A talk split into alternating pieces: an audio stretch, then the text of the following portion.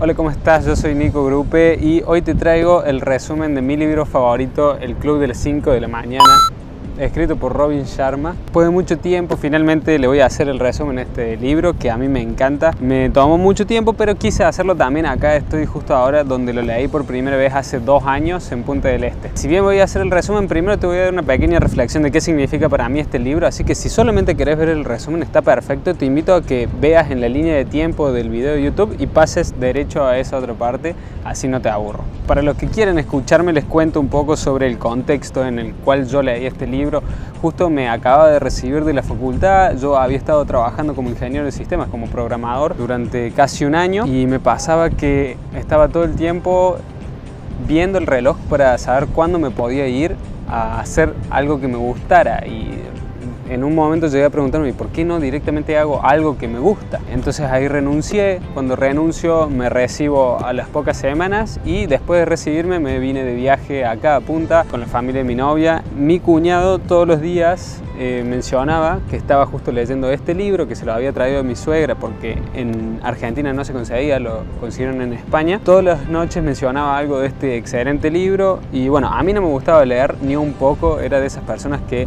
está totalmente negada la lectura, ni aunque me pagaran podía terminar un libro. Pero uno es la media de las cinco personas que lo rodean y bueno, estando con una familia tan lectora como la familia de mi novia, eh, me dieron ganas de, de leer y sobre que mi cuñado había justo terminado este libro, dije bueno, lo agarro y veo qué tal y me sorprendí porque me leí en 15 días un libro de 400 páginas. Ahora sí, pasemos al libro.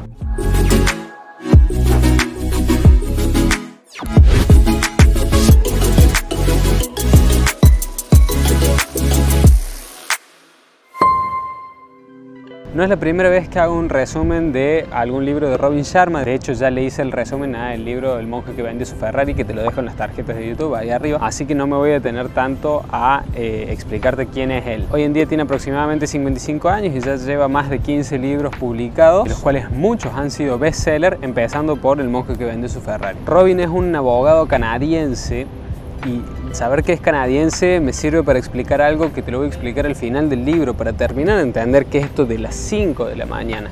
Y Robin Sharma eh, no se sentía pleno con la abogacía, así que también abandonó su profesión, dejó de ejercerla para dedicarse a ser escritor. Con eh, sus libros publicados lo llevaron a ser mentor de deportistas de élite, miembros de la realeza, grandes empresarios de Estados Unidos y también conferencista.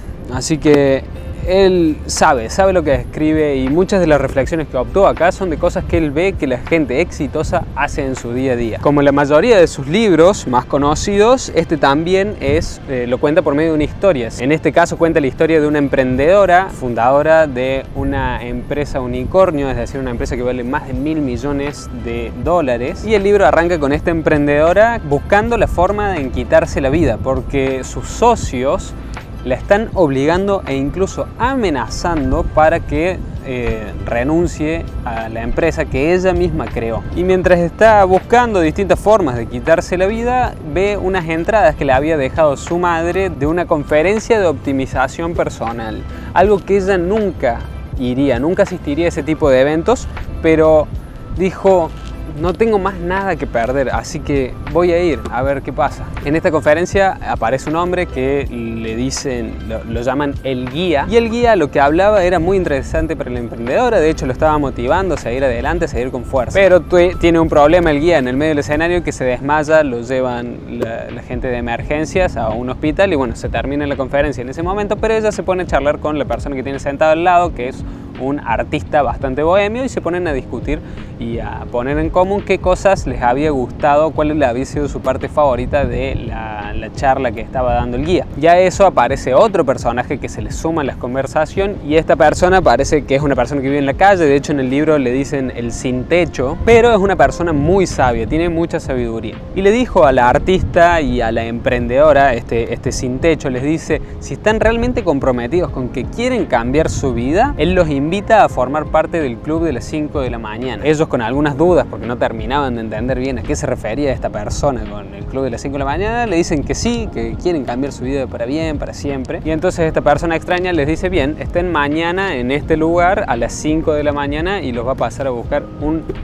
auto para poder empezar con nuestra aventura, con nuestro viaje. ellos confiaron, estuvieron ahí a las 5 de la mañana y dicho y hecho apareció un auto que los vino a buscar, les dijo, sí, ustedes vienen para formar parte del club de las 5 de la mañana. Sí, perfecto. Se suben al auto y los llevan hasta un avión privado que, eh, bueno, ellos se suben al avión y dentro del avión una de las personas que, estaba trabajando ahí dice que esa persona que se habían encontrado en la conferencia, ese sin techo, en realidad era un multimillonario, era el señor Riley, que eventualmente hacía esas cosas de disfrazarse de una persona eh, con bajos recursos o cosas así por el estilo para desapegarse un poco de su perfil de excéntrico millonario. Lo que sucede en el resto del libro no te lo voy a contar eh, tal cual, no te voy a arruinar la historia por si es que no la leíste, ya que la historia es muy entretenida y realmente te dan ganas de leer, es una excelente historia. Eh, una excelente novela. Solamente te digo que eh, el señor Riley entonces los lleva a la emprendedora y al artista a su casa en Isla Mauricio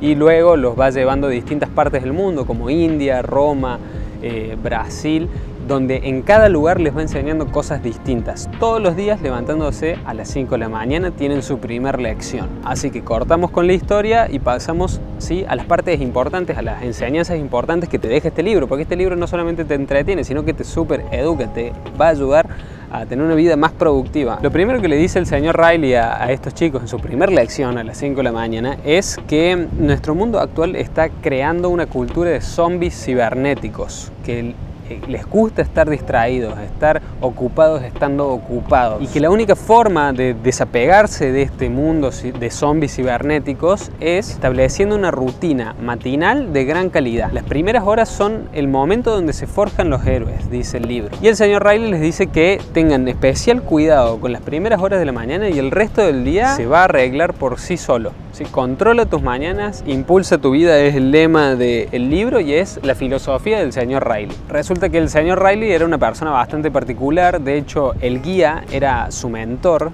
¿sí? era el mentor del señor Riley y él le va a transmitir a la emprendedora y al artista todas las cosas que aprendió de este guía. Ellos pasarían a ser sus nuevos alumnos. El señor Riley era una persona que se sentía cómodo en lo incómodo, ayunando una vez por semana, tomando duchas frías, durmiendo una vez por mes en el suelo. Él decía que esto lo ayudaba a mantenerse fuerte, disciplinado y centrado en las prioridades importantes de su vida. Y antes de comenzar con el primer entrenamiento del primer día, les deja, el señor Riley les deja cinco reglas, ¿sí? les deja una tablilla con cinco reglas que sí o sí tienen que seguir para transformar sus vidas, a la emprendedora y al artista. La primera decía que la adicción a las distracciones es el fin de tu producción creativa. La segunda es que las excusas no crean a ningún genio. La tercera es que todo cambio es duro al principio, desordenado en el medio, pero hermoso al final. La cuarta es que para obtener resultados de las personas de elite, de ese 5% de personas, tenés que hacer lo que el 95% de las personas no está dispuesto a hacer. Y la quinta es que cuando estés a punto de rendirte,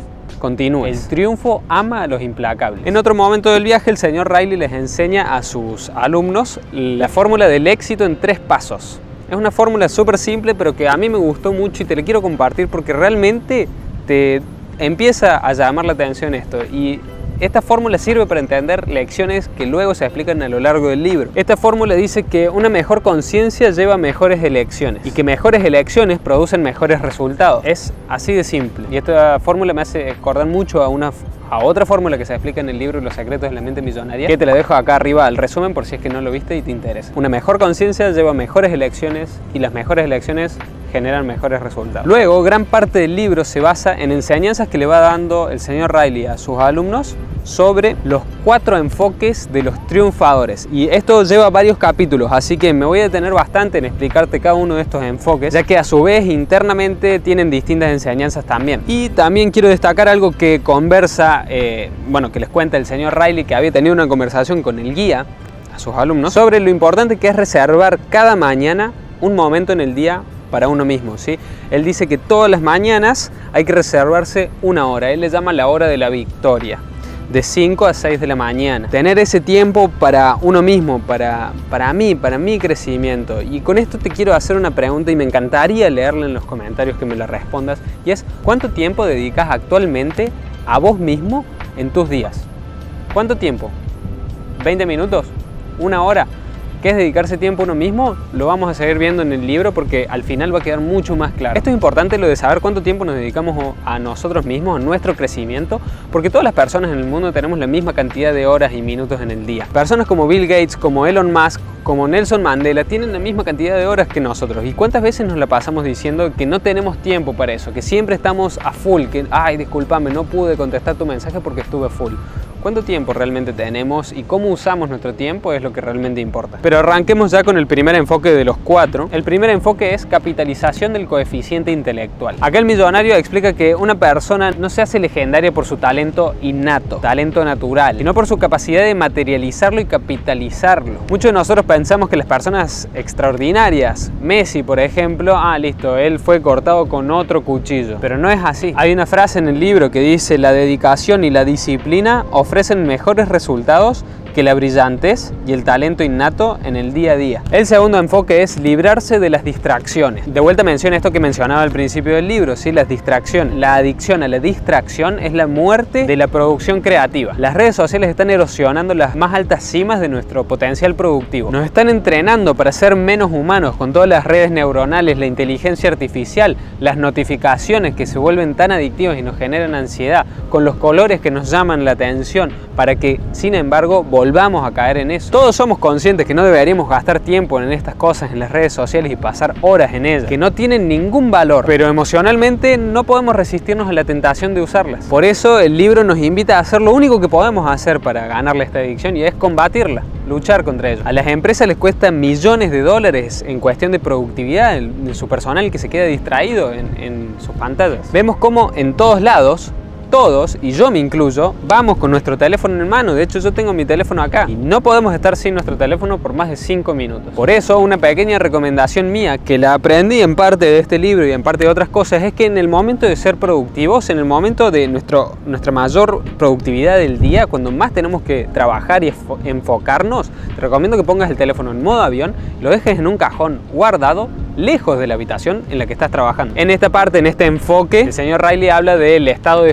fluidez o que se basa mucho en lo que dice el libro Flow o Fluir, que tiene un autor cuyo apellido es casi innombrable, así que te lo vamos a dejar acá en la pantalla el apellido y una foto del libro. Ese estado de fluir es el estado donde estás tan metido que ya no percibís ni qué hora es, no sabes ni cuánto tiempo pasó, ni siquiera te interesa quién sos, ni si comiste o si tenés sed, simplemente sos vos y esa tarea. El estado de fluir es excelente por varias razones. Cambia nuestras ondas cerebrales, disminuye el cortisol, que es la hormona del estrés, aumenta la dopamina, se eleva la serotonina, son todos neurotransmisores, la corteza prefrontal se detiene y con eso se detiene el raciocinio y se abre la puerta al mundo de la creatividad. Ahí es cuando fluimos y todo nuestro trabajo sale. El enfoque número 3 es la práctica del virtuosismo personal. Y en este sí me voy a detener un buen tiempo, en este enfoque. El credo del guerrero espartano dice que el que suda más en la práctica, sangra menos en la guerra. El triunfo pertenece al que está más preparado. Si deseas ser el mejor en el ámbito de los negocios, en el ámbito del arte o en el que te quieras enfocar, son necesarias grandes cantidades de tiempo de preparación. Hay un estudio que hizo un psicólogo de Estados Unidos que se llama Anders Ericsson que dice que son necesarias 10.000 horas de entrenamiento para ser el mejor en un campo. Pero ¿Cuántas personas realmente están tan comprometidas como para dedicar 10.000 horas de su vida a ser el mejor en algo? La verdad es que cuando nosotros mismos mejoramos a nivel personal, es posible entonces que nuestra vida mejore. Cualquier cosa que hagamos en el mundo exterior es consecuencia directa de lo que sucede en nuestro interior. En otras palabras, lo exterior es expresión de lo interior. Durante la hora de la victoria de 5 o 6 de la mañana, es necesario concentrarse en lo que el guía llama los cuatro imperios interiores. Y paso a explicarte uno por uno. Estos son la disposición mental, la disposición emocional, la disposición física y la disposición espiritual. Empecemos primero por lo primero, la disposición mental. Es el que la mayoría de los gurús mencionan. El pensamiento conforma la realidad y eso es una de las cosas más importantes y lo escuchamos por todos lados. Pero la elevación del estado de la mente es solamente un 25%. Si vos tenés al palo, si tenés la mejor disposición mental, vas a estar a un 25% de lo que realmente sos. Un estado mental excelentemente desarrollado sin un estado emocional que lo acompañe va a conducir a un triunfo vacío. Y ahí es donde entra la disposición emocional, la segunda. Esta disposición, la disposición emocional, determina tu vida afectiva. No vamos a alcanzar la victoria si nuestro corazón está dominado por la ira, la tristeza, la decepción, el miedo. Muchos de nosotros sabemos qué es lo que tenemos que hacer realmente, pero la mayoría de las veces no sucede nada extraordinario. Y eso es porque nuestra vida emocional está inmersa en un caos. Freud dijo, las emociones no expresadas nunca mueren, son enterradas vivas y salen más tarde en peores formas. Y en la parte de la disposición emocional no es solamente las emociones frustradas y esas cosas. No tenemos que concentrarnos únicamente en librarnos y limpiarnos, sino también en ser agradecidos. Cada día también hay que trabajar la disposición física. Los días mejoran radicalmente si haces ejercicio. El cerebro va a empezar a operar al máximo. El estrés se va a disipar. El sentimiento de felicidad se va a expander. Y no solamente esto hace referencia a la salud física si hago o no ejercicio, sino también a la alimentación. Aparte, de nada sirve obtener grandes resultados en la vida, tener éxito, eh, de riquezas, comprar grandes cosas, si no va a tener un cuerpo que te acompañe a disfrutar de esas cosas. Y por último, la disposición espiritual. Cada uno de nosotros tiene un espíritu y un alma. Después de nacer, empezamos a alejarnos de nuestro poder espiritual y descendemos hacia lo que el mundo quiere que seamos. Nos dedicamos más a adquirir y a compararnos con los demás que a crear, ayudar y a emprender aventuras. Y esto nos lleva al cuarto enfoque y ahí terminamos con todo esto de los cuatro enfoques, los cuatro disposiciones. El enfoque número cuatro es la acumulación de días. Hay que pensar en nuestros días como vidas en miniatura. Normalmente nos pasamos persiguiendo el futuro, pero nos olvidamos que lo que hacemos hoy mismo no es más que crear nuestro futuro. Y de acá viene esta relación que es por ahí muy cliché, pero es tan real de, ese 1% diario que podemos hacer. Si crecemos un 1% todos los días, al final del mes vamos a haber crecido un 30%. Si continuamos así todos los días haciendo una pequeña mejoría de un 1%, vamos a terminar el año siendo un 365% mejor. Y acá rescato otra frase del libro que dice, los pequeños cambios, por insignificantes que parezcan, a la larga dan resultados espectaculares. Lo importante es pasar a la acción. Más adelante en el libro y ya acercándonos al final, falta poco, el señor Riley habla sobre los hábitos, sobre la creación, destrucción de hábitos. Introduce un modelo, el ciclo de los hábitos constantes, que es muy similar al ciclo del libro Los hábitos atómicos, que mencioné en otro video donde hablamos sobre creación de hábitos, que te lo dejo específicamente acá Pero este ciclo consta de cuatro pasos y te los digo rápidamente. El primero es el detonante. Tiene que haber una señal que dispara un hábito. ¿sí? Por ejemplo, al mediodía, llegar al mediodía normalmente dispara el hábito de querer almorzar. O puede ser un detonante artificial, que pongas una alarma en tu teléfono, como por ejemplo si te querés levantar a las 5 de la mañana, necesitas ese detonante. Luego sigue el ritual, que es el hábito en sí, ¿sí? el levantarme y hacer esto, el almorzar, el fumar. Después, para afianzar ese hábito, ese ritual que acabamos de hacer, necesitamos dejarnos una recompensa y eso es excelente. En este caso, para poder crear el hábito de levantarse a las 5 de la mañana, el señor Riley dice que él toma un café todas las mañanas como símbolo de, bien, conseguí esto, me tomo un café. A mí que me gusta tanto el café, decía él. A mí me pasaba lo mismo personalmente, pero podría ser, no sé, dormirme una siesta más tarde, por ejemplo. Y por último, la repetición. Para terminar de hablar sobre hábitos de lo que menciona este libro, el señor Riley también explica cuánto tiempo es necesario llevar a cabo una nueva actividad para que se transforme en un hábito. Y a esto le llama el protocolo de implementación de un hábito, que se basa en una investigación que se hizo en la College University de Londres, que dice que son necesarios 66 días para incorporar un nuevo hábito, para automatizarlo y que lo hagamos sin tener que pensar cómo uno lleva a cabo el hábito de lavarse los dientes. Y se divide en tres bloques de 22 días según el señor Riley. El primer bloque es el más duro. Los primeros 22 días le llama la fase de destrucción. Si no es difícil al principio, no se trata de un verdadero cambio, dice. Y es difícil porque estás destruyendo viejas formas de actuación. Estás destruyendo cimientos que están muy marcados. La segunda fase de 22 días se llama de implementación. Y acá es donde se produce una renovación interior. Y acá uno en esta fase probablemente se siente confundido, estresado, frustrado. Y dice el autor que si eso pasa es porque estamos en buen camino. El cortisol aumenta, se genera más estrés, más miedo. Y todo eso es por lo que está sucediendo en nuestro cerebro a nivel biológico. Se están construyendo nuevas vías neuronales, nuevas nuevas redes neuronales y eso agota el cerebro, eso consume mucha energía y nuestro cerebro lo que más quiere es ahorrar energía, así que como eso consume mucho, eso el cerebro no le gusta y va a hacer todo lo posible para que no lo hagas. Y la tercera fase se llama de integración. Esta es la fase en la que todo termina. Una vez que llegaste a la automatización, toda esa fuerza de voluntad que necesitaste para crear ese hábito por 66 días, ahora la tenés disponible para llevarla a cualquier otro enfoque de tu vida. Y casi llegando al final, llegamos a lo que el señor Riley menciona durante todo el libro, pero no se los dice sino hasta el final, que es la fórmula 20-20-20. Algo que yo he hablado mucho en mis redes sociales, pero te lo voy a pasar a detallar bien ahora. A las 5 de la mañana, cuando te levantas, lo ideal es que trabajes en tus cuatro imperios interiores, que es lo que mencionábamos hace un tiempo en el libro. Y lo vas a hacer dividiendo esa hora en tres bloques de 20 minutos. Por eso la fórmula 20-20-20. Los primeros 20 minutos le llama muévete. Apenas suena el despertador, no lo tenés que pensar, tenés que levantarte, ir y moverte, hacer ejercicio. Lo mejor que podés hacer es hacer ejercicio que te haga transpirar. Esto puede ser salir a correr, saltar la soga, hacer una pequeña clase de hit que podés encontrar en YouTube. Tenés que hacer eso por 20 minutos. ¿Qué va a hacer esto? Muchísimos beneficios. El primero es que no le das tiempo al cerebro lógico de que empiece a buscar excusas y ver si conviene, si no conviene, sino que suena la alarma, me paro y voy. Lo mejor que puedes hacer es tener tu ropa lista para ponerte o incluso dormir con la ropa de gimnasia, cosa de pararte y hacerlo. Hacer este tipo de cosas eh, de ejercicio en la mañana elimina el cortisol, de vuelta, la hormona del estrés. Eleva la dopamina y la serotonina. Activa el metabolismo y acá sucede algo muy interesante de estudiar, que es que se genera un flujo de algo que se llama factor neurotrófico liberador del cerebro. Súper difícil de pronunciar. ¿Qué es esto? Este flujo, este factor, lo que hace es reparar células cerebrales que estaban dañadas y acelera las conexiones neuronales, por lo que es posible procesar información más rápido. Los segundos 20 minutos se llaman reflexión. Es el momento de agarrar nuestro diario o bitácora y redactar lo que sea que se venga a nuestra mente, meditar, planificar nuestro día, rezar o algo que es muy lindo y también lo recomiendo y es contemplar. Simplemente ponerse a ver el amanecer o la oscuridad y cómo empieza a, brillantarse la ciudad, todo lo que pueda llegar a elevar tu alma y tu estado emocional sirve. Esto te va a traer más gratitud, más felicidad. Y los últimos 20 minutos se llaman Crece. Acá lo que vamos a hacer es leer un libro de desarrollo personal que nos enseña algo, agarrar ese curso que compramos online y hacer 20 minutos de ese curso, escuchar un podcast que nos aporte valor, siempre que sean cosas que nos aporten valor, ver videos como este de YouTube, que por cierto, si no estás suscrito a mi canal, te invito a que te suscribas. Subo contenido como este todas las semanas.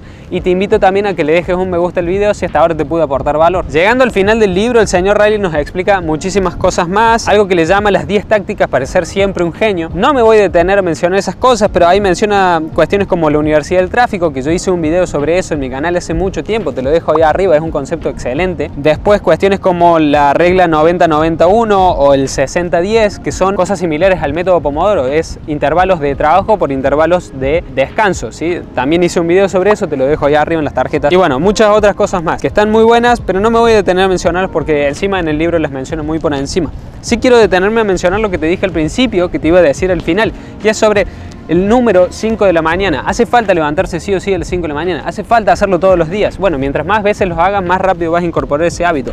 Pero, ¿qué son las 5 de la mañana y por qué te dije que era importante que Robin Sharma es canadiense o no? Saber que Robin Sharma es canadiense quiere decir que nos podemos detener a, evaluar cómo funciona su cultura. Los canadienses, los estadounidenses están muy acostumbrados a arrancar sus días a las 6 de la mañana. A esa hora se levantan todos para prepararse, para llevar los hijos al colegio, ir luego a trabajar. Por ende, sus 5 de la mañana es una hora antes de lo habitual. En mi caso, Argentina, y creo que los latinoamericanos compartimos esto, nuestros días suelen arrancar a las 7 de la mañana, por lo menos así era en mi vida. Por lo que una hora antes realmente no son las 5 de la mañana, sino que son las 6 de la mañana. ¿Por qué te digo esto? Porque es algo hermoso dedicarse una hora a la mañana a uno mismo y por ahí hacerlo a las 5 de la mañana es mucho esfuerzo. Entonces por ahí te recomiendo que lo hagas a las 6 de la mañana. No hace falta que sea a las 5, no hace falta que sea dos horas antes de lo que habitualmente lo haces. Eso requiere mucho sacrificio porque requiere dormirse mucho tiempo antes. Eso es algo que menciona también el libro. Es muy importante dormir entre 7 a 9 horas. Así que si tenés que priorizar algo que sea el sueño, no levantarte a las 5 de la mañana o a las 6 o a las 7 cuando lo hagas, pero sí te recomiendo que dediques tiempo a las mañanas. Ese fue mi resumen de este excelente libro, El Club de las 5 de la mañana, de Robin Sharma, mi libro favorito. Me encantaría que me dejes en los comentarios cuál es tu parte favorita si es que ya lo leíste. Y si no lo leíste, decime, ¿estás dispuesto a leerlo? Si te gustó, de vuelta te pido que le pongas un me gusta al video. Si no estás suscrito, suscríbete, te dejo el botón de este lado. Si ya estás suscrito, gracias por pasar de vuelta por el canal. Y te dejo un video que seguramente te va a gustar de este otro lado. Nos vemos en la próxima.